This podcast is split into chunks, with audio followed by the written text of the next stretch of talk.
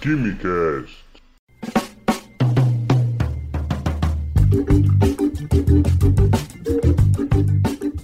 Alô, gênios, apreciadores de Química e Ciências do meu Brasil. Senhoras e senhores, sejam bem-vindas e bem-vindos a mais um Quimicast.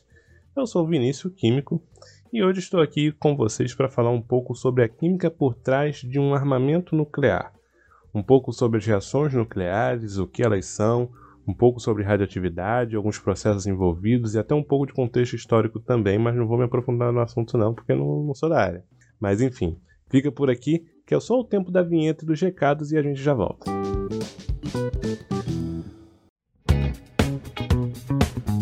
O primeiro recado é para você mandar esse podcast para pelo menos um amigo, espalhando assim a palavra da química e aumentando a nossa podosfera. Eu estou contando com vocês. E o segundo recado é que o Quimicast está na Aurelo, sim. A Aurelo é uma plataforma que reúne diversos podcasts. E o seu play na Aurelo monetiza o nosso podcast, é isso aí. Cada vez que você ouve mais de 70% de um episódio, pinga uma gota de dinheiro lá na conta desse singelo apresentador. Então, quem puder contribuir com o nosso trabalho, é só baixar o aplicativo se você não tiver, ouvir por lá, de preferência o episódio todo, são episódios muito bons que nós temos por aqui, alguns mais longos que os outros, mas aí você pausa, ouve um pouco num dia, ouve um pouco no outro, ouve um pouve no início do dia, ouve o outro quando a pia da louça estiver cheia, entendeu? E assim você ouve por lá, se junte à nossa comunidade e ajuda também o nosso trabalho. Valeu?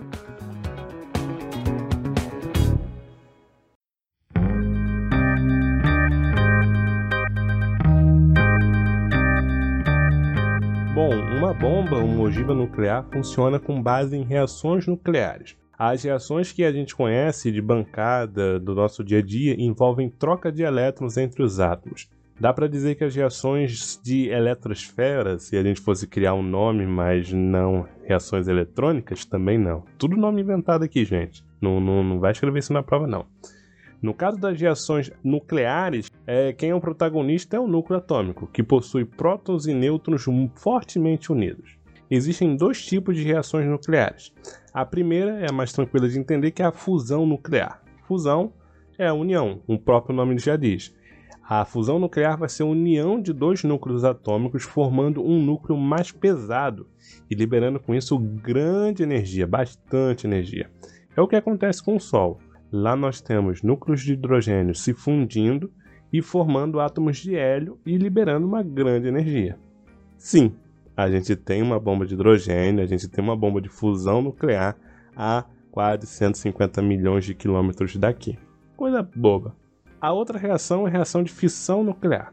Nela ocorre o rompimento do núcleo em si, formando dois núcleos mais leves. A massa é mais ou menos próxima, não é uma regra. Esse processo também libera uma baita energia. Mas não é qualquer núcleo que pode se romper, não. Há alguns núcleos que têm uma facilidade maior de sofrer fissão, eles são chamados núcleos fissionáveis. É o caso do urânio 235, um isótopo que não é o mais abundante, o mais abundante é o urânio 238. Mas é possível aumentar a quantidade de urânio 235 em uma amostra de urânio por um processo chamado de enriquecimento.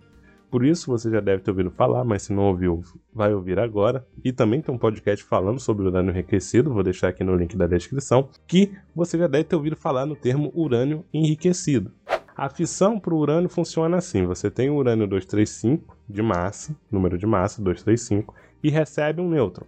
Assim ele se torna o urânio 236. Esse urânio 236 é muito instável, por isso ele se rompe com muita facilidade. Do rompimento desse urânio 236 surgem dois novos núcleos, um de bário 141 e um de criptônio 92, e são liberados três nêutrons. Esses três nêutrons vão encontrar outros núcleos de urânio 235. E nesse momento você já deve ter percebido que a reação ela se autoalimenta. Ela começa com um nêutron, forma três nêutrons que vão encontrar outros átomos de urânio 235 e assim nós temos o que chamamos de reação em cadeia. É claro que isso não acontece em etapa em etapa, assim como eu estou explicando. É uma coisa assim que acontece em frações de segundo, então o dano, a energia liberada é muito instantânea e muito rápida. Os Estados Unidos, por exemplo, eles usaram as bombas Little Boy em Hiroshima em 6 de agosto de 45 e a bomba Fat Man em Nagasaki em 9 de agosto do mesmo ano. Ambas as bombas eram bombas baseadas em fissão nuclear, uma com urânio e outra com plutônio. Depois do fim da Segunda Guerra, quase duas mil bombas foram detonadas durante testes, demonstrações, ou seja lá o que nome que davam. Dentre eles, nós tínhamos bombas de fissão, eram bem mais comuns, e as bombas de fusão.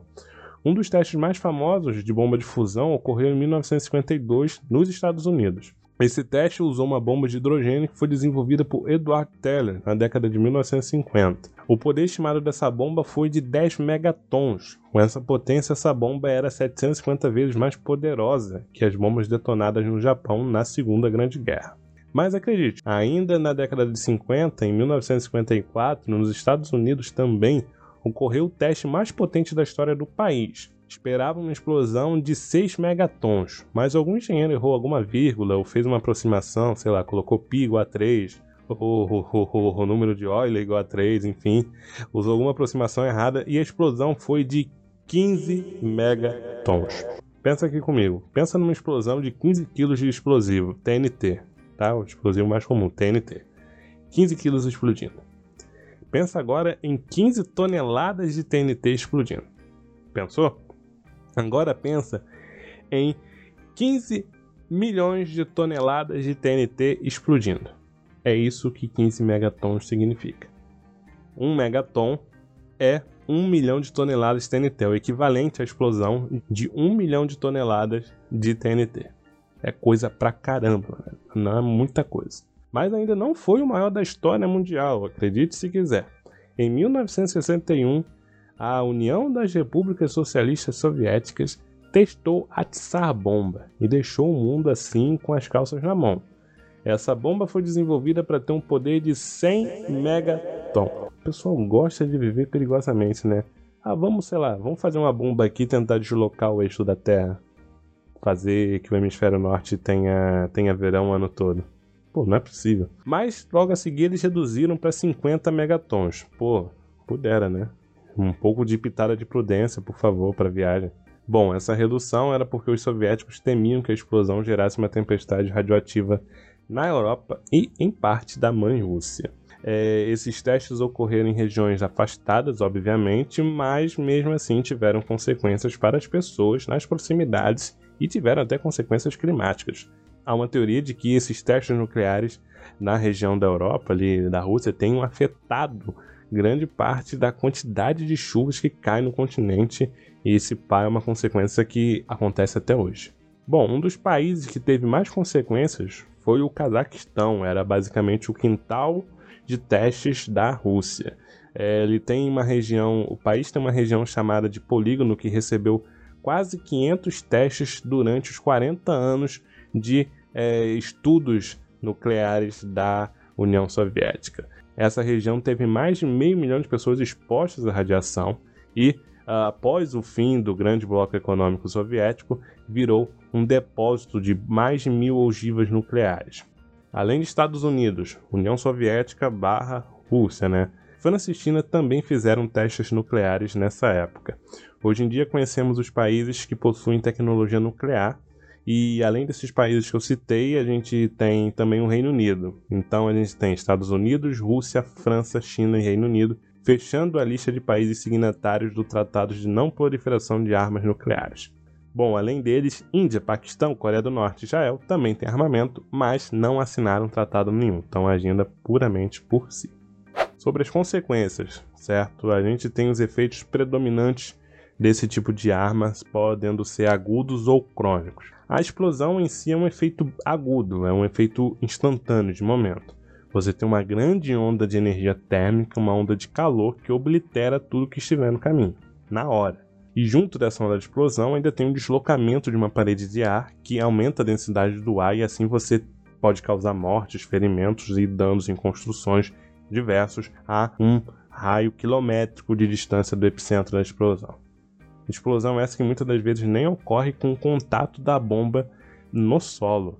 Hiroshima e Nagasaki, por exemplo, as bombas foram detonadas a alguns quilômetros de altura.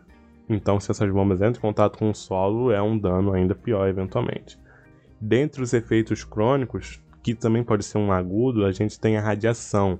é, que acho que é o que gera mais medo quando se fala em bomba nuclear, porque tem toda aquela questão, o mundo viveu o terror da Guerra Fria, o mundo viveu Chernobyl, o mundo viveu o acidente do César de Goiânia, então tem um temor por trás do nome radiação. A radiação emitida é basicamente raios gama, raios X, eventualmente, e nêutrons em alta velocidade. Uh, uma consequência da radiação combinada com a explosão é a nuvem radioativa, que é aquele cogumelo clássico que a gente costuma ver se formando assim na região. Aquela nuvem toda ela se deposita na área e também se espalha quilômetros com o vento e contamina áreas durante anos e anos. Então essa contaminação leva a doenças, câncer e todas as doenças possíveis que a radiação pode causar. A radiação instantânea, né, como efeito agudo, pode causar a síndrome da radiação aguda, que é a doença que atingiu os bombeiros que atuaram no combate ao incêndio da usina Chernobyl. Então, o, você tem fortíssimos efeitos, tanto da explosão que é inerente a qualquer bomba, e tanto da radiação que fica na região ao longo do tempo após a explosão. O fato é que depois que um segundo país conseguiu desenvolver uma bomba nuclear e testar e funcionar, ninguém, até onde se sabe, usou esse tipo de arma em um conflito direto entre dois países ou entre blocos de países. E a gente tem aqui fatos históricos e a ciência também para mostrar que os efeitos são devastadores. Então, que essas armas, no máximo, sejam instrumentos de persuasão, instrumentos para é, engrossar a voz, para bater na mesa e dizer: olha, eu tenho arma nuclear, não mexe comigo. O que é uma atitude errada, mas é melhor do que essa, esse tipo de armamento entre em ação. E a gente torce para que a Terra não vivencie mais um momento em que a gente tenha é, líderes mundiais, entre aspas, que coloquem o, o, futuro do planeta ou de uma grande região do planeta em risco. Esse foi o KimiCast de hoje, terminando assim com uma reflexão, e eu espero vocês na próxima. Até mais!